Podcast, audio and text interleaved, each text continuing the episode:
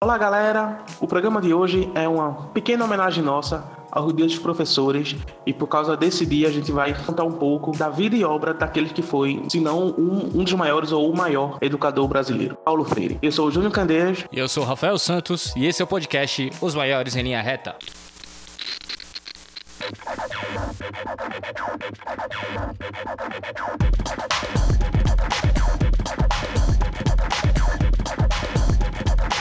Os maiores em linha reta.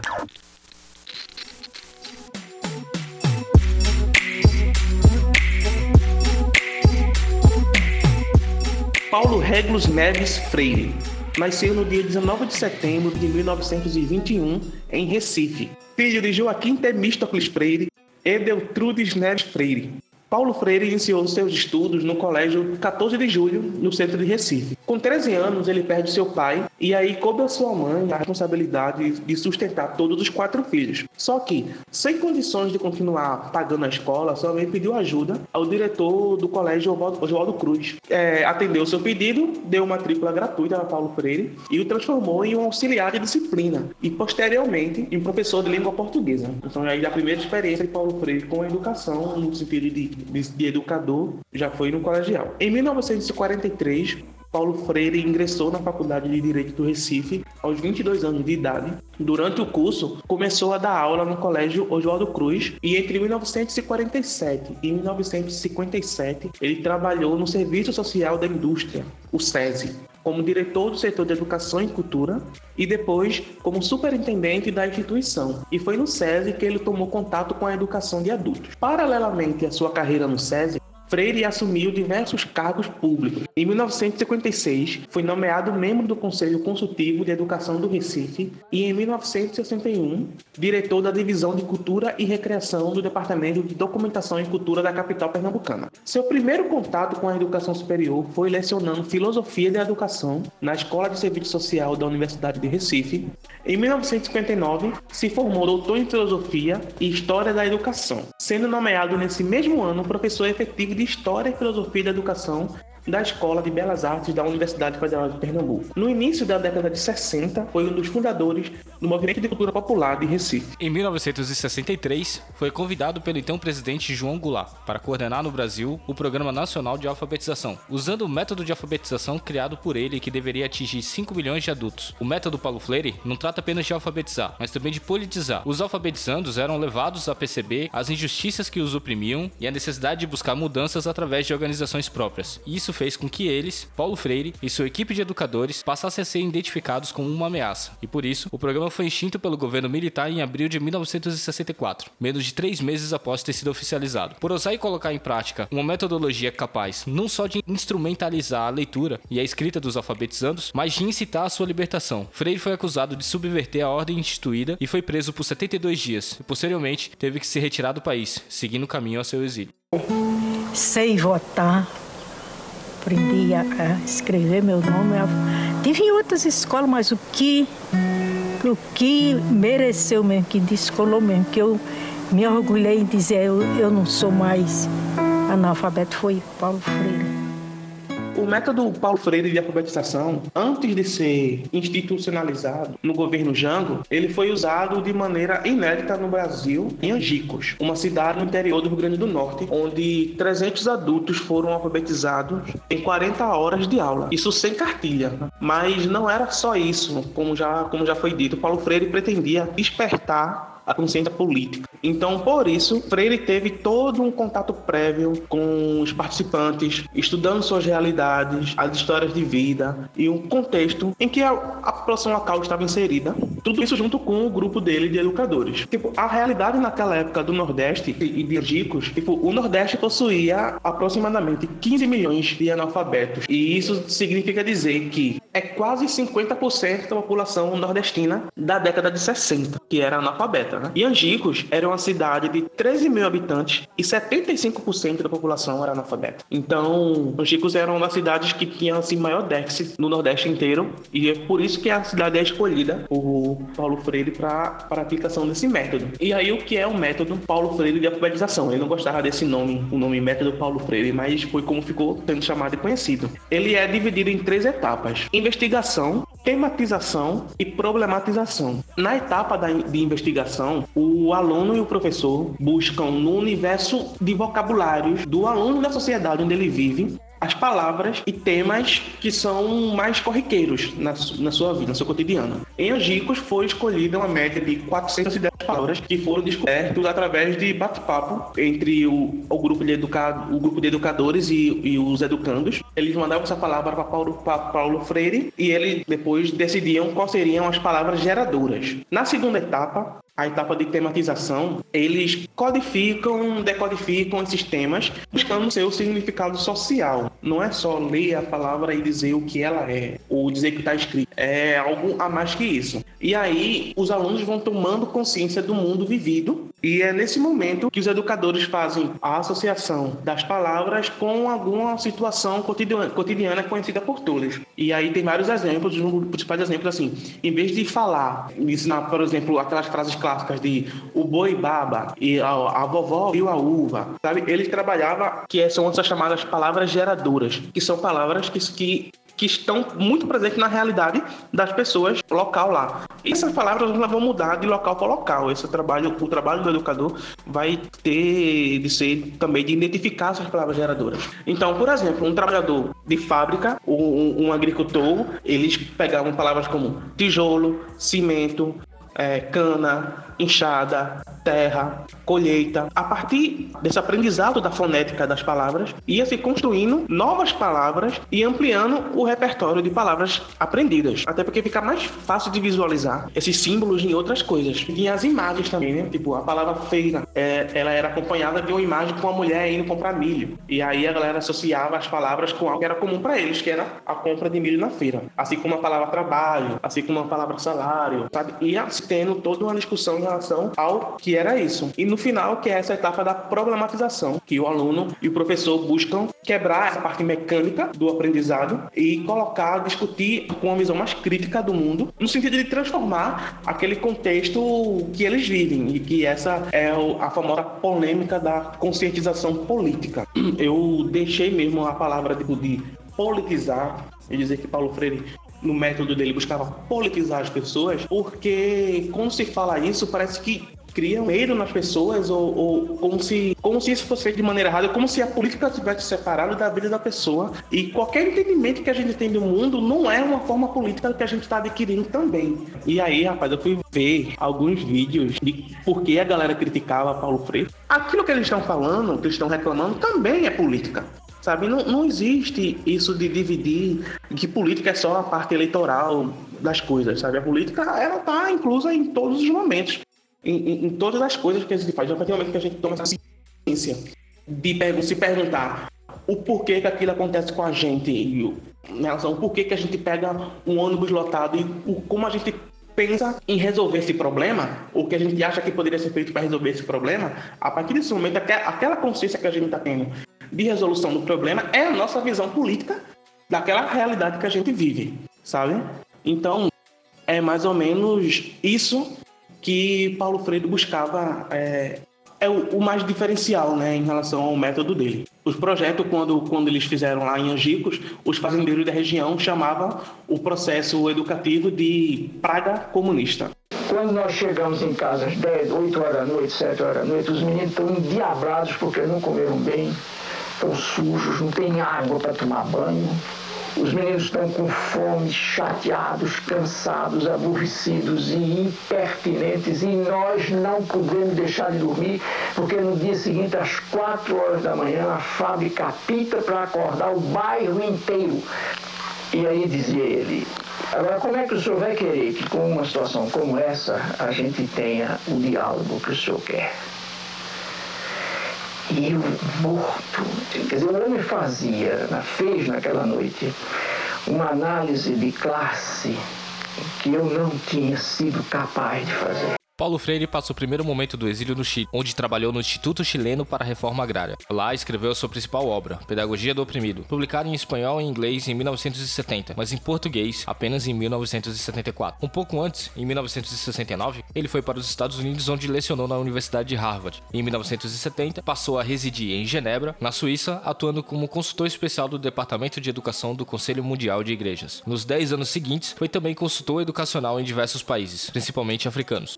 Ele só vai retornar ao Brasil em 1980. Nesse mesmo ano, ele contribui para o processo de formação do PT, onde também se filiou, é, e passa a lecionar na Universidade Católica de São Paulo e na Universidade de Campinas, onde permanece até 1990. Ele também foi secretário de Educação do município de São Paulo, na gestão da prefeita Luiz Erundina, que é do PT, entre 89 e 91. No ano 91, ele foi reincorporado ao cargo de diretor de Serviço de Extensão Cultural da Universidade Federal de Pernambuco do qual havia sido demitido após o golpe militar. Logo em seguida, ele se aposenta. É, e ainda em 1991, foi criado em São Paulo o Instituto Paulo Freire. Ele se aposenta assim da vida da carreira em relação a trabalhos e cargos públicos, porque ele continua escrevendo, né? Que em 1997 ele lança a sua última obra em vida, que é o livro Pedagogia da Autonomia, que é uma segunda obra mais importante dele, depois do, da Pedagogia do Oprimido. É, e em maio desse mesmo ano, de 1997, vítima de um infarto, ele, Paulo Freire acaba falecendo, né? E como reconhecimento de todo o seu trabalho,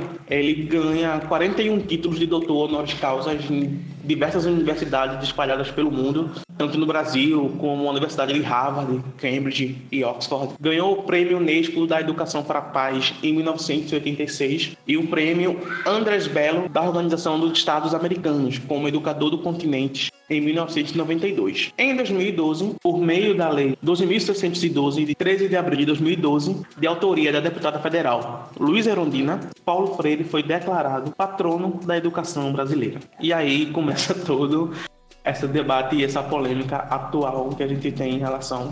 Nunca acabou, né? Mas que ganhou força é, em relação ao Paulo Freire por causa desse título de patrono. O engraçado, assim, em relação a essa discussão sobre Paulo Freire, é que quem trouxe de volta à tona toda essa discussão ao redor dele são gente que, de certa forma, tem uma similaridade com quem oprimiu ele no passado, né? Tipo, Bolsonaro, militar. A gente tem um debate muito ridículo no ponto de não acreditar a evolução que Paulo Freire trouxe pra gente, mas utilizar ele como um inimigo uhum. do fato de a galera não querer olhar pra frente, tá ligado? Uma coisa não condiz com a outra, tá ligado? Paulo Freire foi e ainda continua sendo muito importante pra história do Brasil. Isso é unânime. É, é tudo no Brasil é isso. Você tem que achar o, a causa e você tem que achar o salvador. Tudo nessa porra desse país é isso. Tá? Então tornaram Paulo Freire como um inimigo do porquê o uhum. Brasil tá mergulhado, enquanto na verdade é uma outra coisa. Fazer que nem o babaca do Bolsonaro chamar o cara de energúmeno. Eu não nem. Eu, eu acho que eu já me cansei de xingar o Bolsonaro, tá ligado? Eu não consigo mais gastar saliva xingando o Bolsonaro. Pegando um pouco dessa tua fala, é, o que eu vejo é que, tipo, que casa com o que é que Paulo Freire fala ou que ele coloca nas obras dele. Porque, tipo, a Pedagogia do Oprimido e todos os livros que vieram, basicamente, foi é uma tentativa de fundamentação teórica daquilo que ele aplicou, por exemplo, quando trabalhava no sentido de educar as pessoas mais diretamente, sabe? Essa noção dele, que quando ele coloca, quando ele fala na Pedagogia do Oprimido, por, por exemplo, da educação bancária, da, da concepção bancária do, do, da educação, que é quando o professor vem e deposita um monte de informações em relação ao que está sendo discutido, é um monte de informação que é, que é depositada nos alunos e sem nenhuma teorização ou problematização ou adaptação à realidade daqueles alunos, daqueles problemas, qualquer coisa que está sendo falado, tá ligado? Então, eu acho que nesse sentido, e também quando ele coloca que o ser humano é um ser social e é um ser inacabado, é basicamente no sentido de que ele não deixou, não é um método pronto, sabe? E o método não, o método não é igual em nenhuma escola, talvez em escola da mesma cidade, do mesmo bairro. Depende dos alunos que estão lá para aquele método ser funcionar diretamente para eles. Uma vez eu ouvi de um amigo meu dizendo que Paulo Freire estava ultrapassado. Ele não conseguia dizer o porquê que Paulo Freire estava que Paulo Freire estava ultrapassado. O lance agora nas escolas é ter educação financeira. Na hora sim, eu fiquei aquilo tentando indo de contrapartida, sabe? Não, não, argumentei mesmo não. Mas aí, anos depois, eu vou dar a minha resposta, que tipo, assim. Porque é diferente, a, a minha geração é a geração que tem agora de, de juventude. A gente tinha como influência para se tornar um consumidor, era um pouco mais tarde do que essa geração é, sabe? Porque a gente, a, gente pegou aquela parte de, de, de, de regulamentação, de publicidade, sabe? Então, tipo, e o canal de publicidade que vinha até a gente era pela televisão ou pelo rádio. Hoje em dia, é em todos os cantos. É, é na rede social, é, é, o youtuber que o jovem assiste, nos Instagrams, todas, todas essas coisas. Tipo, então, o jovem é um consumidor muito mais cedo. Aprender ou saber um pouco de educação financeira, ao ponto de, de, de ter um pouco mais de domínio sobre práticas que podem piorar a sua, a sua vida, tá ligado? Nas escolas, poderia ser importante sim, tá ligado? Nesse sentido, não no sentido de, de ganhar meu primeiro milhão e aí correr atrás de, dessas coisas. Nesse sentido, tá ligado? De conhecimento mesmo. De algo muito importante nas nossas vidas, que não é muito discutido, e que, tipo, adequar escola a essa realidade que a juventude hoje, eu entendo como também sendo freiriano. Então, nesse sentido, Paulo Freire não está ultrapassado, porque adequar a escola à realidade do aluno é freiriano, é isso que ele fala. E, ele não tem uma lista, uma categorias do que pode ser adequado e o que não pode ser adequado, é qualquer coisa. Então, tipo, então como é que ele vai ficar ultrapassado em relação a isso, tá ligado? É porque ele não conhece o que Paulo Freire falou. As críticas que eles fazem é o fato da incapacidade do governo de reger as suas próprias contas educacionais. Uhum. Botaram Paulo Freire em xeque como o principal culpado da qualidade de ensino pelo fato do Estado ser defasado nessa questão. Uhum. Então uhum. não existe investimento do ensino, ensino médio ou ensino geral, culpa do Paulo Freire, o que não tem nada a ver. É aquela pergunta, né? Em todos os cantos que eu vi essas, essas coisas, aí, e aí a pergunta, os comentários, né? Eu, eu tenho esse hábito de ler os comentários eu fico me, me eu acho que eu sou meio masoquista em relação a isso. Eu tenho esse hábito de ler os comentários das coisas. Mesmo que eu fique agoniado depois, mas é para saber qual argumento esse povo tem, tá ligado? Se o método Paulo Freire é tão bom, por que a educação no Brasil é uma merda? Simplesmente porque o método Paulo Freire não é usado em praticamente canto nenhum. Não existe uma institucionalização do método Paulo Freire por conta do Estado brasileiro. nunca existiu. Então, Paulo Freire não tem culpa nenhuma em relação a como tá o, nosso ensino. Tem um desses vídeos, né, do, do Rodrigo Constantino lá falando as coisas, aquele cara que, aquele idiota mesmo, que é um desinformador, pegou o livro de Paulo Freire e o Pedagogia da Autonomia e começou a criticar ele. A crítica dele era que Paulo Freire não falava nada com nada. E aí ele pega um monte de, de citações onde tem um jogo de palavras que, para você entender realmente, é um pouco complicado, porque são, são ideias complexas. Falar isso de maneira simples é difícil. E eu acho que também não deva ser falado. Eu acho que as ideias têm que ser discutidas de maneira como uma pessoa quer escrever. E aí, se tem outras pessoas que fazem essa decodificação e simplificam no sentido de entendimento e não discurso raso, sabe? E conseguem passar isso de maneira mais fácil para outra pessoa, essas pessoas têm essa função. E não que o autor deixe de falar do jeito como ele fala, sabe? E aí ele começa, começa a fazer essas coisas e, e falar um monte de citação para dizer que não tá com nada com nada, dizer que o cara é burro. E foi só isso a crítica dele. Um monte de citação de palavras difíceis que jogadas ao vento. É... Nem jogadas ao vento, dá para entender. Mas prestar atenção direitinho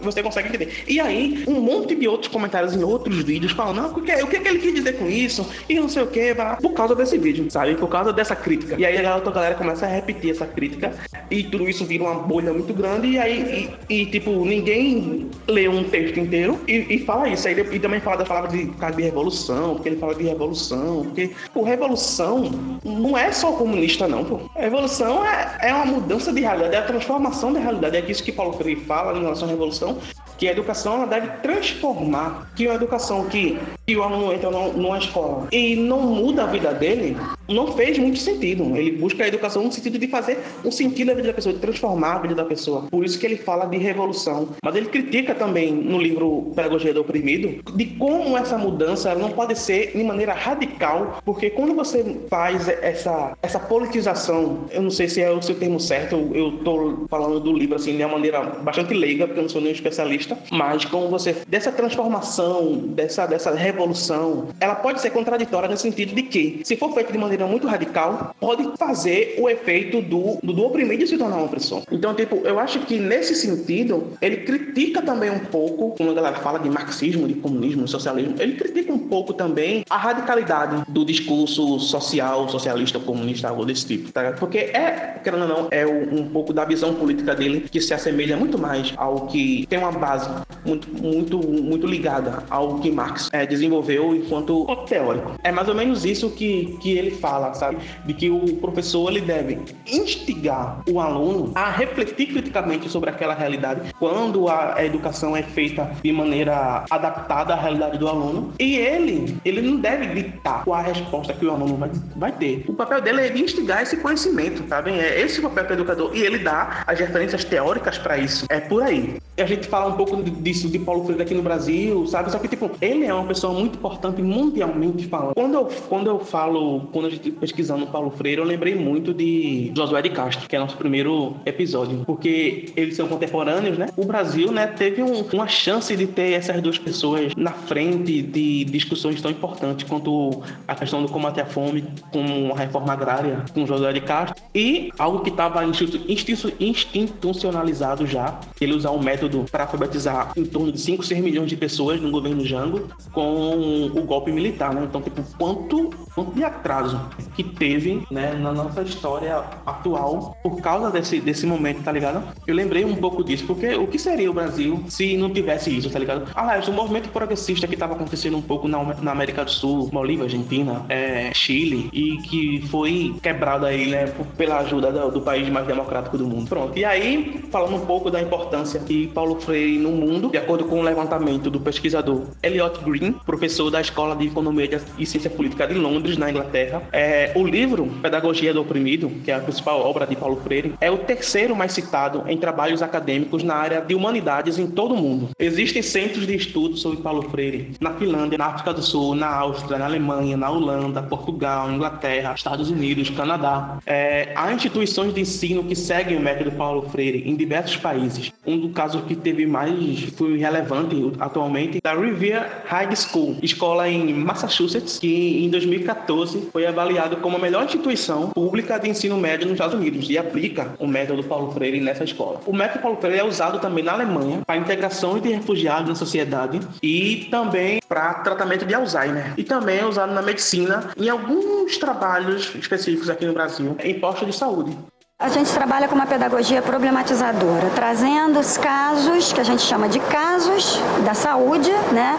transformando esses casos em situações existenciais. Né? Então começa já a interface com o método, a pedagogia freiriana. E aí a gente chega para ela e diz, o que está acontecendo? Uma pergunta assim geral. E aí ela desaba, ela tinha passado a noite na rua, porque ela tinha sido agredida em casa, e ela não tinha como voltar para casa, passou a noite na rua. E aquela criança, na realidade, aquele sintoma que ela estava apresentando, que era uma dificuldade né, respiratória, e que se de repente o profissional não tem um olhar atento, ele vai funcionar a veia, fazer a medicação, e ela vai voltar para casa ou para a rua, que no caso era. Então, essa doença, às vezes, quando chega, né, a gente tem que olhar muito mais do que aquela dificuldade da respiração, né? E o conceito de oprimido também de Paulo Freire, ele não, não se resume só às pessoas também, né? Ele entende também que a nossa terra, nossa mãe terra, ela é o ser oprimido pelos homens, pela nossa maneira de viver. Existe um conceito que ele, que ele, que ele fala, que é da ecopedagogia, que é justamente de dessa relação com a educação também com o meio ambiente e que é algo que a gente está vendo crescer e vai crescer muito mais ainda. Esse debate na educação a gente tem uma explosão de partidos verdes que estão tendo na Europa, e isso vai chegar aqui. A gente está no meio de uma discussão sobre meio ambiente, está vendo as queimadas e tudo isso que está acontecendo. E Paulo Freire também tem algo formulado em relação a isso, né? Então, Paulo Freire é muito atual, nada de ultrapassado. A ecopedagogia é um capítulo da pedagogia do oprimido. Por quê? Se a gente considera a Terra como um ser vivo e em evolução, Hoje, essa terra é um grande oprimido. Nós vivemos de forma insustentável. Nós temos tudo para destruir o planeta, não pelas bombas atômicas. Nós podemos destruir hoje o planeta pelo modo insustentável de vida que vivemos nesse planeta.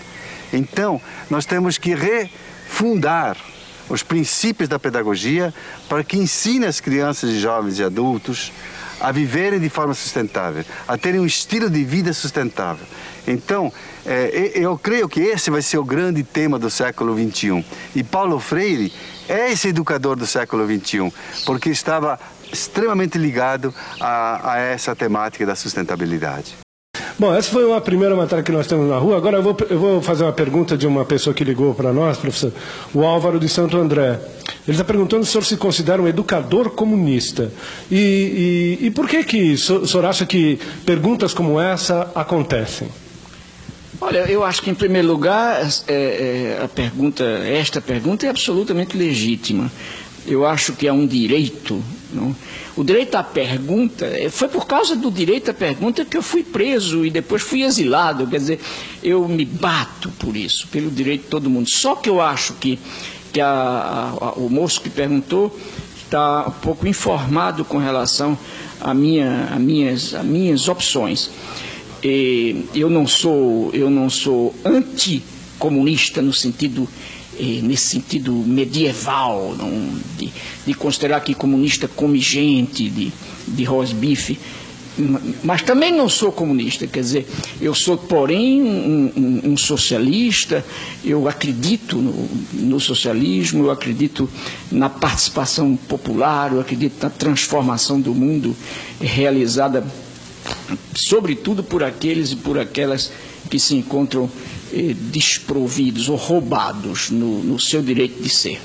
Mas eu acho que muitos de vocês devem ficar curiosos com relação a, por exemplo, o que aconteceu em 64 eh, com um cara que, porque estava preocupadíssimo em desenvolver um plano, um programa de alfabetização de adultos para o país, e foi preso por causa disso. Quer dizer, eu realmente me lembro de que quando eu fui para o exílio e comecei a, a, a discutir eh, na América Latina, discutir na Europa, nos Estados Unidos, as razões do meu exílio, as razões por que eu fui preso, fui expulso da universidade, e, e os caras não podiam entender, não podiam compreender.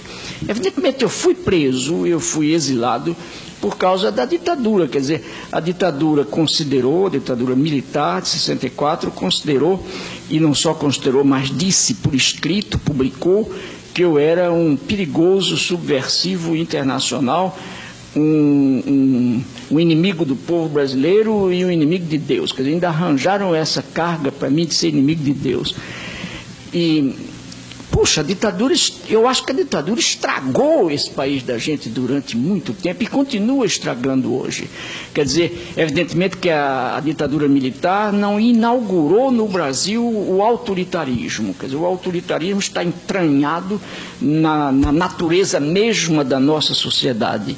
O Brasil foi inventado autoritariamente mas os militares deram uma indiscutível contribuição ao autoritarismo. Quer dizer, eles ajudaram muito a crescer o autoritarismo, a violência, a mentira. Foi uma coisa trágica. Isso eu acho que esse período de ditadura no Brasil, eh, Deus queira, agora diria eu, que jamais se reinvente. Quer dizer, que o meu, o meu gosto é que nós todos, brasileiras e brasileiros, meninos, meninas, velhos, maduros, que nós todos tomemos um tal gosto pela liberdade, um tal gosto pela presença no mundo, pela pergunta, pela criatividade, pela ação, pela denúncia, pelo anúncio, que jamais seja possível no Brasil a gente voltar àquela experiência do pesado silêncio sobre nós. E aí, né, finalizando esse podcast e falando em relação aos professores, ao dia dos professores, é, é algo que me deixa um pouco agoniado quando chega essa data, porque apesar de reconhecer toda a importância dos professores é, e de querer agradecer aqueles professores que fizeram a diferença, sabe? Que, que me tocaram de uma maneira mais direta mesmo. Não que moldou meu pensamento, mas que me instigou a procurar coisas e, e me formar em relação ao a ser humano mesmo, consciência, essas coisas. Só que é uma onda que tem, que está acontecendo muito nesses últimos dias, por causa da pandemia, essa romantização do sofrimento do professor. E eu fico doente com isso, tá ligado? O professor que vai tá indo de bicicleta, não sei aonde, subindo ladeira para levar atividade, porque tá sem escola e a família não tem um celular. É algo digno, sabe? E mostra aquilo, sabe? Como se... E ninguém quer saber das depressões que os professores têm, do quantidade de remédio que, ele, que eles tomam para aguentar toda a rotina, é, conta para pagar, e desvalorização, e salário baixo. Sabe, ninguém quer saber desses problemas. É, quase praticamente não é falado na, na, mídia esses problemas. E aí chega assim um dia os professores e começa, ah, parabéns professor, você não sei o que, e, e, fica esse negócio mais moralista. Tipo, até mesmo que agradecer alguns professores, é mais importante ter essa consciência de tipo, sabe, uma pessoa que vota em Bolsonaro e mesmo assim agradece os professores e não percebe o quanto que ele representa para prejudicar a vida dos professores. Mas assim, eu concordo com o Júnior e eu acho que, tipo, não é nem só com o professor, essa romantização rola muito, né? Isso aí acho que todo, todos nós aqui já passamos por um momento da gente, principalmente comparação, é, comparação, tá ligado? Não, porque o filho de Dona Teresa estudava 35 horas por dia, tá ligado? Ele só comia uma vez na semana porque ele tava ocupando, ocupado estudando. Hoje em dia, ó, tá aí gerente de, sei lá, num cargo no banco. Mas, tipo, o cara se fudeu. Não é porque o cara se fudeu, comeu pão que o diabo amassou durante 20 anos da vida dele, sendo humilhado, baixando a cabeça, ouvindo grito, reclamação, que isso aí é, é, algo a ser romantizado. Ah, olha que incrível. Não, é o contrário. Eu não quero que mais pessoas se fodam que nem esse cara tá se fudendo ou que se fudeu, tá ligado? Esse lance de o se fuder edifica e dignifica o homem é uma pala que eu não gosto de comer, não, tá ligado? Concordo com o que o Júnior falou, existiram professores assim que realmente é, mudaram a nossa vida e indiretamente, diretamente, né? Tanto pela forma de lecionar como a forma de nos guiar em pequenos detalhes até na amostra do, da sua matéria, mas eu tive professor que, fugindo da matéria dele, falava da vida dele, tá ligado? Falava de como ele enxergava a vida dele. Embora a maioria da sala, obviamente, cagava pra aquela situação. E eu repeti dois anos da minha vida. Eu repeti uma sétima série e uma oitava série. Então eu já era bem mais velho do que a galera lá dentro. Eu dava mais atenção para esses detalhes, tá ligado? Quando fugia um pouco do ambiente escolar. Porque eu também já tava bem desgastado com o ambiente escolar. Não por, por odiar aquele lugar, mas porque tá saturado, tá ligado? Eu tá muito tempo preso naquele, naquele local e saber que eu era o culpado daquilo ali. É então, de certa forma, aquilo me me encheu o saco. Então, eu nunca culpei é, outros professores por conta dessas coisas, sabe? Mas eu entendo totalmente a, a frustração que eles passam, assim, por conta do sistema, o, o, não financiamento regular e os problemas de salário e salas extremamente lotadas,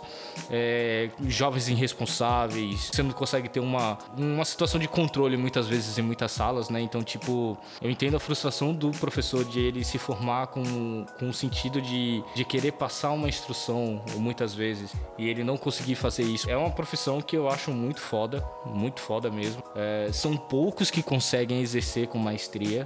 Eu não sei como a gente vai ver ela daqui a, durante, daqui a um, um tempo, né? Porque cada vez mais a forma de estudo está ficando mais automatizado, né? Até pela, pela excesso de formação. E pela, pela, pela corrida, né? A educação é uma corrida para passar no vestibular, então eu fico me questionando, será que vai ser mais valorizado a presença, tá ligado? O presencial, a, o, a, a pessoa, tá ligado? Será que a gente vai começar a ver isso ser um critério, tá ligado? A mais e não ser? Vai ser mais caro. Eu acho que. Porque, querendo ou não, alguns locais estão é, percebendo que a aula remota faz um corte de gasto, tá ligado? O aluno ele não tem gasto para ir pro local, mas a escola também acaba não demandando tanto de um espaço, né? E, e, e energia, água, tudo tinha que prover para os alunos que ela não vai precisar. Hoje em dia, até essas escolas grandes que estão pressionando para as aulas presenciais voltar, mas é porque eles já têm esse espaço, então eles não querem perder o investimento. Mas assim, eu tive muito professor, velho, bom. Eu tive muito professor ruim mesmo, tá ligado? Acho que a minha vida de, de escola foi muito assim, tá? Muito turbulenta, muito cheia de altos e baixos, e bons e ruins, e principalmente na faculdade. Na faculdade eu tive muito, muitos bons professores e professores que, assim, se tornaram amigos e que me acompanham até hoje, tá ligado? Diferente dos da escola. Da escola acho que eu tenho tem uns quatro ali que eu ainda tenho contato, assim, mas a maioria acabou se perdendo com o tempo.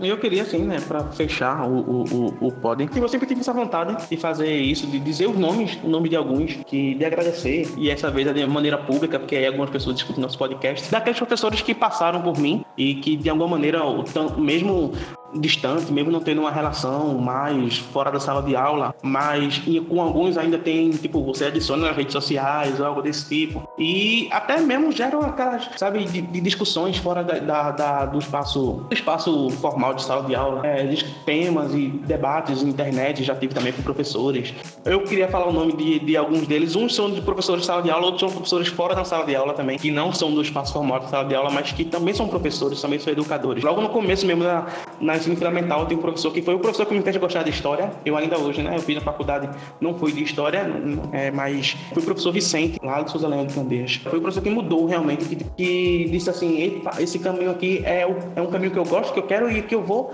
aperfeiçoar essa trilha. E aí, posteriormente, também teve outros professores, é, professor Aline Nunes, professor Salviano Feitosa, professor Ebenezer Lobão, é, na faculdade, professora Carol Dantas, Adriana Santana, Sérgio Mendonça, Patrícia Horta, que conhece o curso de comunicação na, na, Federal, ela acompanha a gente o curso inteiro. Luiz Momesso, um professor gigante, Luiz Momesso. E fora da sala de aula, que para mim foi uma. Eu fazia faculdade quando estava com, acompanhando e vivendo com essa pessoa. E foi uma outra faculdade que eu tive, que foi com o mestre Zenegão, lá de Camaragibe, mestre, mestre de coco, mestre da nossa cultura popular, um griot nossa cultura popular, mestre Tokogan também, e uma pessoa que é muito amiga minha, amiga do peito minha, e que também é minha professora, que é, ela comanda a gente na batucada lá em Olinda, que é Bárbara Regina. Então, a todas essas pessoas que eu citei o nome aqui, um forte abraço e um agradecimento de coração. Para mim tem, tem alguns, alguns professores também que eu queria citar o nome, principalmente no meu ensino médio a Nadir Porto. Era minha professora de biologia, a gente conversava muito fora da sala. Era uma pessoa de extrema sabedoria também, me guiou muito. O marido dela, Demilson, também, professor de matemática, um professor, de, um professor rígido, mas com um coração enorme. Teve a Patrícia também, eu, eu, se eu não me engano, era Patrícia Tavares, posso estar é, enganado, perdão, Patrícia. E era uma professora que encarava a gente de igual para igual, sempre é, falando de boa com a gente. nunca podia estar o pior clima do mundo para ela, mas ela tava lá com o maior sorriso e trocava uma ideia de boa com a gente. E teve uma professora de filosofia também que foi muito da hora, que foi a Marília. Fora outras pessoas, assim, que a gente tem o convívio, o próprio Bruno mesmo, a, a gente troca muita ideia, então. Bruno é professor indiretamente, sem ser pedagogo. É um cara que me ensina muito também, tá ligado? A gente trocando muita ideia, a gente cresce muito igual. Ensinei Rafael a fazer uns puxadinhos do poste para fazer a ligação quando a Celp dá aquela cortada. Foi, foi. É o famoso gato, né? Sem ele, sem, sem Bruno ter me ensinado isso, eu teria. O podcast não existiria. Todo mês agora chega a conta na casa dele, o, o cheque, né, da Cel, porque o contador tá girando ao contrário. Aí o saldo tá negativo. Isso, Opa. isso. Bruno, meu professor. Então, a gente tá marcando aí, a gente vai abrir um curso no YouTube para 100, 100 primeiras vagas vão ter um desconto de 10%, né, Bruno? Opa. Exatamente. Mas não ligue agora. Eu vou deixar na descrição aqui, vai estar tá no Hotpot Sparkle. É, não, isso não é ilegal, gente. Isso não é ilegal. Isso é só um método de marketing multinível novo que tá chegando aí no Brasil. Uau! Ah, velho, eu vou falar aqui em nome do professor também, porque todo mundo falou. Fabiola, minha professora de biologia. Hoje em dia a gente é, foi minha professora na época do ensino médio. Hoje em dia é uma amiga, então se é uma pessoa ainda bem próxima, né? É Arleide, que foi uma professora que me fez gostar de geografia e de história, no Escola Sandro Petro em Portela. O Jamerson, que trazia livros para os alunos e a gente ficava a semana com o livro, depois devolvia e ele inspirava muito e instigava muito a gente a ler, né? E esses são assim do ensino médio. Na faculdade, velho, acho que tem um Leonardo Castro, como professor de roteiro. Então, assim, foi a cadeira que eu mais queria ter aula e, e foi a que eu tinha mais ânsia de aprender e ele sempre estava lá tirando dúvidas em qualquer momento. É, a gente teve o Diego Carreiro, conversava bastante com a gente, assim, sobre inúmeros assuntos. É, o Alisson Ricardo, que foi o, o, o professor Whiplash, né? E eu digo isso na cara dele, você era foda. Fazia um terrorismo da bexiga, botava pressão mesmo. Trabalho pra ele era boia, tá ligado? Lá era um trabalho por semana e um grande pro mês todinho, assim. Duas frases dele, que era sangue nos olhos e é pra mim ter pena. Quando o cara vinha com a desculpa, não, é porque meu avô foi assassinado a 12 tiros, é pra mim ter pena? Todo mundo ficava em silêncio assim. Mas o que? Foi com ele que eu aprendi a, a cumprir prazo, tá ligado? a ter meta e fazer aquilo na hora e pronto, porque ninguém vai fazer por mim. E quando eu tava na faculdade, foi ele o professor que me incentivou a, a estudar mais. O que você perguntar a ele, velho, se ele não souber, ele vai buscar na casa do caralho, vai trazer para você. E, e eu tive a honra de trabalhar com ele. Os meus primeiros trabalhos profissionais foram dirigidos por ele. E foi um ensinamento que veio para mim depois da faculdade, né? Continuou e hoje em dia ele é um cara muito próximo. E assim, me ajudou muito. Eu só tô no mercado hoje, assim, acho que por causa de Alisson. Então é isso, gente. Muito obrigado se você escutou até aqui. É, não esqueça de seguir a gente nas redes sociais. No Instagram a gente tá como os maiores em linha reta e no Twitter tá como arroba maior linha reta. Eu queria agradecer a participação de Bruno Antônio, que entrou no meio da conversa, a gente não apresentou vocês, desculpa. É que eu entro assim, no, no meio. então é isso, certo, Júnior? É isso, Rafa. Tchau, tchau, galera. Até a próxima. Dá tchau, Bruno. Beijo.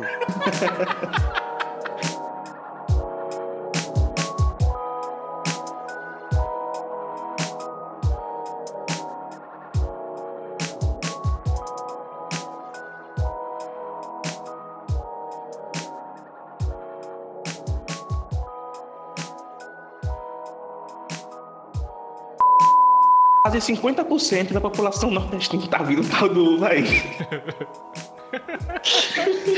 Até no, no comício, Persegue, velho. É incrível.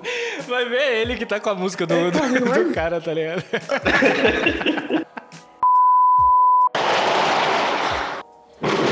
Ô, Freire!